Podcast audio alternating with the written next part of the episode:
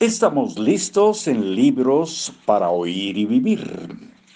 Compartiendo con ustedes el libro de Maricondo, La magia del orden, herramientas para ordenar tu casa y tu vida. Ediciones de bolsillo. El día 5 de cada mes es el día del salón.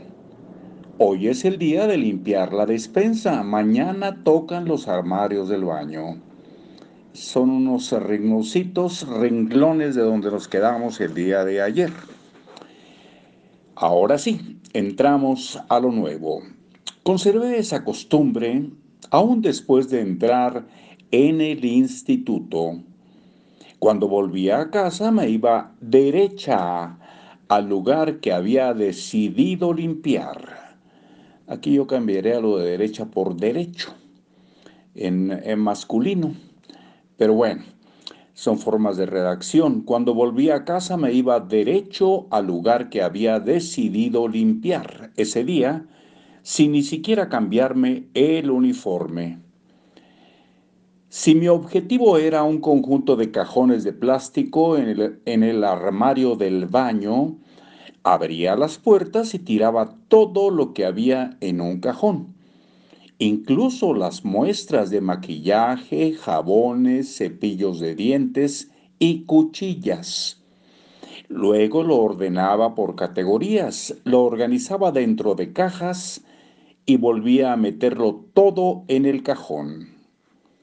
Por último, contemplaba en silenciosa admiración esos objetos tan perfectamente organizados antes de pasar al siguiente cajón. Me sentaba durante horas en el suelo, ordenando las cosas en el armario, hasta que mi madre me llamaba para cenar. Un día estaba ordenando el contenido de un cajón en el armario del recibidor cuando me detuve sorprendida. Abre comillas. Este parece el mismo armario que limpié ayer. Cierra comillas. Pensé yo. No lo era, pero los objetos que había adentro eran los mismos.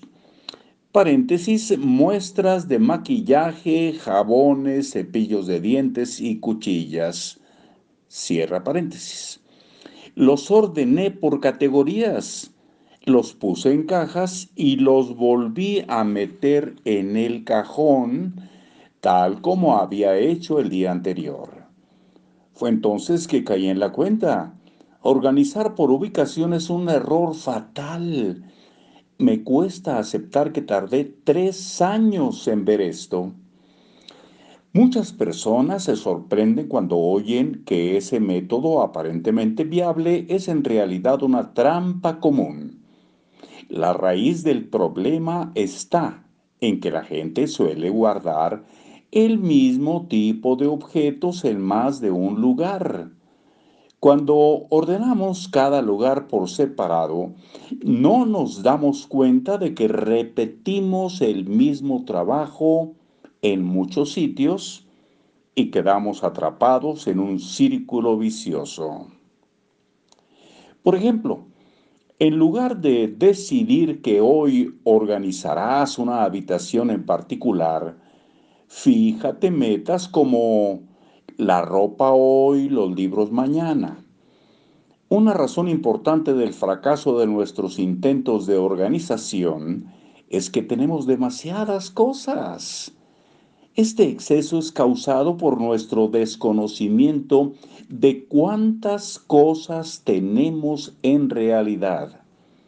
Si guardamos las mismas cosas en varios lugares de la casa, y nos ponemos a organizar cada lugar por separado, nunca podremos conocer el volumen total y, por lo tanto, nunca terminaremos, nunca terminaremos.